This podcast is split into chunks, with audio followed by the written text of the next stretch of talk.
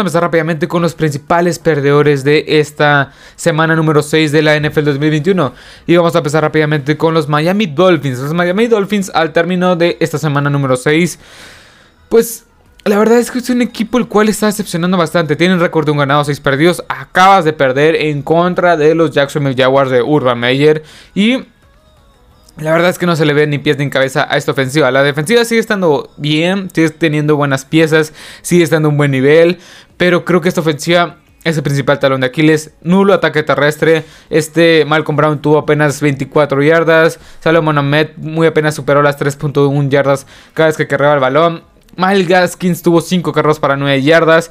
Y en general, o sea, tú tienes una pésima, pero una pésima, pésima, pésima eh, ofensiva terrestre, junto con una ofensiva, una línea ofensiva también muy muy débil y que tuvo Tango Baloa sigue lanzando pases cortos a Jalen Waddle, a Majisiki, que Majisiki tuvo un gran juego. La verdad es que este equipo de los Dolphins me está decepcionando bastante. Es un equipo el cual yo, yo pensé que podía, o sea, yo pensé que iba a tener, o sea, que, iba a tener una gran temporada, que tuvo Baloa podía ser la respuesta y ahorita mismo ya lo están pues ya lo están linchando, por así decirlo, ya lo están crucificando, ya que este no está haciendo las cosas nada para nada bien. Bueno, al menos no es este Cuerva que te puede sacar los partidos. Ya lo demostró en este partido reciente contra los Jaguars. Bueno, vamos a este, a este juego. Tua jugó bien. O sea, tuvo 33 pases completos de 47 lanzados para 329 yardas, 2 touchdowns, una intercepción. En general, esta ofensiva no luce bien. Mala línea ofensiva, ataque terrestre nulo. Tuaton Galúa pudiendo hacer lo que, o sea, lo que puede hacer. O sea, y una defensiva que en cierta forma se va a caer a pedazos en algún punto de la temporada. Si no es que ya lo está haciendo. Así que este equipo de los Dolphins luce bastante mal. Un ganado, seis perdidos. Y acabas de perder en contra de los Jaguars. Así que o sea, así que no sé, no sé qué pensar de estos Miami Dolphins. Vayamos con el siguiente perdedor, los Browns. Entre lesiones, entre mal juego de los Browns, este equipo tiene que estar entre los perdedores. Lesiones de Nick Chubb, Karim Hunt, Baker Mayfield, OBJ, Jarvis Landry que todavía no regresa. Así que creo que este equipo de los Browns está un poco perdido. También creo que para el siguiente partido que es el jueves, van a tener a sus dos tackles, eh, a sus dos tackles lesionados, si no me equivoco. Y la verdad es que estos Browns están en un. No sé cómo explicarlo. O sea, están en un. Están en una especie de limbo. Están en una especie de. Que todavía no pueden. Todavía no están lo suficientemente mal para preocuparnos.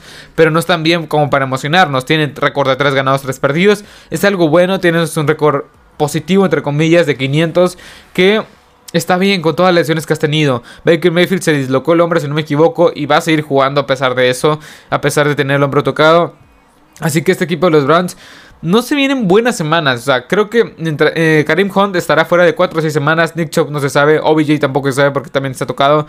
Jarvis Landry no sabemos cuándo va, cuándo va a regresar. Y una mala defensiva que permitió un ataque de, Arizona lo que quiso. O sea, tuvo. El equipo de Arizona les corrió para 144 yardas totales.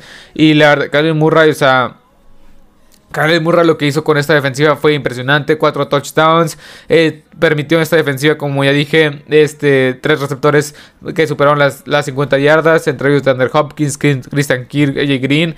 Así que esta defensiva no está siendo la que nos prometieron, no está siendo una defensiva que pueda, que pueda sacar los partidos. Y ahorita se ocupa una defensiva así. Miles Garrett sigue presionando bien el coreback. Pero más que nada la secundaria. Este Troy Hill se vio perdido. Denzel Ward. O sea, DeAndre Hopkins tuvo de hijo a Denzel Ward. Y creo que este equipo los Browns están, tienen muchos interrogantes a la defensiva. La ofensiva está bien. Creo que Kevin Stefanski se puede encargar de la ofensiva para ser una unidad operable. Tienes a Casey Keenum en el caso que se llegara, que se llegara a ocupar. Porque Casey Keenum sigue siendo un buen coreback todavía. Este, también tienes ahí pues a, Ernest Johnson y no sé qué otro corredor tengas para suplir las bajas de Nick Chubb y de Karim Hunt. Este equipo en cierta forma está en problemas, pero creo que la ofensiva va a estar bien, relativamente bien. Pero la, defensiva es la que tiene todas sus piezas es la que no ha dado frutos. Ya, ya te has permitido una cantidad de yardas inmensa. 500 yardas la, la, semana pasada en contra los Chargers y ahora te anotan cuatro veces y, permites una inmensa cantidad eh, una inmensa cantidad de yardas por tierra y por aire. Eso es algo de, que preocupar. Pero bueno vayamos con el siguiente perdedor de esta semana. Que son los Broncos de Denver. Los Broncos de Denver la verdad es que son la gran no sé si la gran mentira, pero es un equipo el cual o sea, no ha hecho las cosas para nada bien. Los Broncos de Denver, bueno, Teddy Bridgewater en esta, en esta semana no le fue para nada bien, estuvieron presionando muchísimo, permitieron 5 sacks este equipo de los Broncos de Denver. Teddy Bridgewater lanzó para eh, bueno, lanzó 49 pases, de los cuales completó 35 para 334 yardas, 3 touchdowns y 3 intercepciones. Está bien, Tuviste unas grandes estadísticas, pero creo que en cierta forma fue un tiempo basura. Creo que estos Broncos de Denver es una gran mentira. No sé si Teddy Bridgewater vaya a ser la solución. O sea, tanto así está la situación de que empezaron 3 ganados, 0 perdidos. Ahorita van 3 ganados, 3 perdidos. Llevan 3 derrotas consecutivas en contra de unos Raiders que... O sea, son unos Raiders. Al final son los Raiders que venían de tener esta semana llena de caos con John Gruden con el tema de John Gruden y todo ese tipo de cosas que debiste haber aprovechado un poco más. La defensiva tampoco está jugando para nada, o sea, no, jugó para nada espectacular. Permitió 6 jugadas de más de 30 yardas. 6 jugadas de más de 30 yardas, dos bombazos de Henry Rocks, o sea... Creo que este equipo de los, de los Broncos de Denver están, están sacando su, verdadero, su verdadera cara. En la ofensiva tiene buenas piezas. Javonte Williams, Melvin Gordon están jugando muy bien con este complemento ideal en ataque terrestre. Pero no sé, Big Fangio retando jugadas que no tienen que retar. Estos Broncos de Denver no me, no me gustan. O sea, ya en serio, no es un equipo el cual le confiaría. Este, no, no, es un equipo el cual yo confiaría, perdón. Es un equipo el cual ya está todo viniendo para abajo poco a poco. Y no creo que se recuperen tan fácilmente. Tienen el talento suficiente para hacerlo, pero no sé si lo puedan hacer. Pero bueno, vayamos con el siguiente, que también otro equipo que es una clara mentira, por así decirlo, que son los Carolina Panthers. Estos Panthers que... A ver, ¿cómo explicarlo? O sea, empezaron tan bien y todo empezó con, eh, los Cowboys, después con los Eagles y ahorita mismo con los Vikings, que se fue a tiempo extra. Tú dirás, sí, lo pudieron remontar, pero creo que más que nada fue porque los Vikings este, se confiaron un poco. Yo como quiera apostaba que los Vikings iban a ganar este encuentro. O sea, este equipo, este, Sam Darnold está jugando mal. En serio está jugando mal. Mal. Tuvo un QB rating de 33.8. O sea, así, así se los dejo. Sam Darnold tuvo 17 pases completos de 41 para 207 yardas. Este, un touchdown, una intercepción, dos fumbles, dos fumbles y una intercepción. Tu quarterback, o sea, en serio, no sé qué esperar de ese equipo. O sea, no sé qué esperar de ese equipo. La, defensiva también. La defensiva es algo, es un punto muy crítico que quiero tocar. La defensiva ha sido muy eficiente. O sea, creo que la defensiva más que nada ha sido la gran mentira. Hasta la semana 3 era la número uno en todos los rubros. En todos los rubros era la mejor defensiva de toda la NFL. Hoy por hoy se sigue manteniendo en una de las 10 mejores quizá. Pero por esas 3 semanas, por, este, por entre se sigue manteniendo en esas, en esas, en esas, en esas estadísticas en una de las 10, en una de las 10 mejores. Porque en las primeras tres semanas hicieron garras, o sea, hicieron, aplastaron a equipos como los Jaguars, equipos muy mediocres. Y ahorita permitieron 571 yardas totales de ofensiva. 571 yardas permitió eh, la defensiva de los Panthers. Dalvin Cook tuvo 140 yardas este, en 29 acarreos. Adam Thielen les pasó por encima junto con Justin Jefferson y KJ Osborne. O sea, Adam Thielen tuvo 11, 11, recepciones para 126 yardas, un touchdown. Justin Jefferson, 8 recepciones para 80 yardas. KJ Osborne tuvo 6 recepciones para 78 yardas y un touchdown.